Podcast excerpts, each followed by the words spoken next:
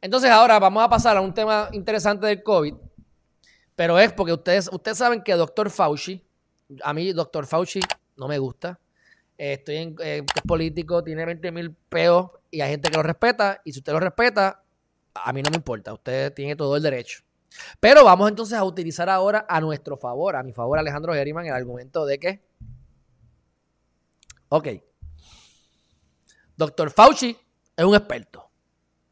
Esto lo estoy cogiendo de un post en inglés. Y dice, pero los estados dicen, los estados dicen que necesitamos un experto y que nosotros escuchamos a los expertos. Pues este experto, que se llama Dr. Fauci, está diciendo que los niños deben ir a las escuelas. La pregunta es, ¿por qué lo están ignorando ahora?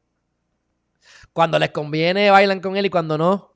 Cuando dice cierren la economía, todo el mundo la quiere cerrar porque le conviene a unos cuantos. Pero cuando dicen vayan a la escuela, no, porque tenemos que mantener a la población bruta. Tenemos que mantener a la población bruta. Mi si los niños no se enferman, se enferman cuatro ahí, se, mueren más de piojo y de, y catarro que de COVID. Obviamente, piojo es un sarcasmo, pero ustedes me entienden.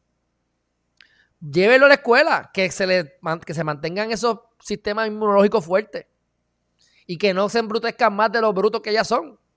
No porque son brutos, sino porque el sistema no funciona y la educación no funciona y nos mantienen brutos. Imagínate si no vamos a la escuela. Pues ahora, pues, doctor Fauci no, le vamos a hacer caso. En esta no, porque esa sí le conviene al, país. Pero ahí no, ahí no lo vamos a hacer. O sea, vamos a asumir que, vamos a asumir que el, COVID es tan malo como lo ponen.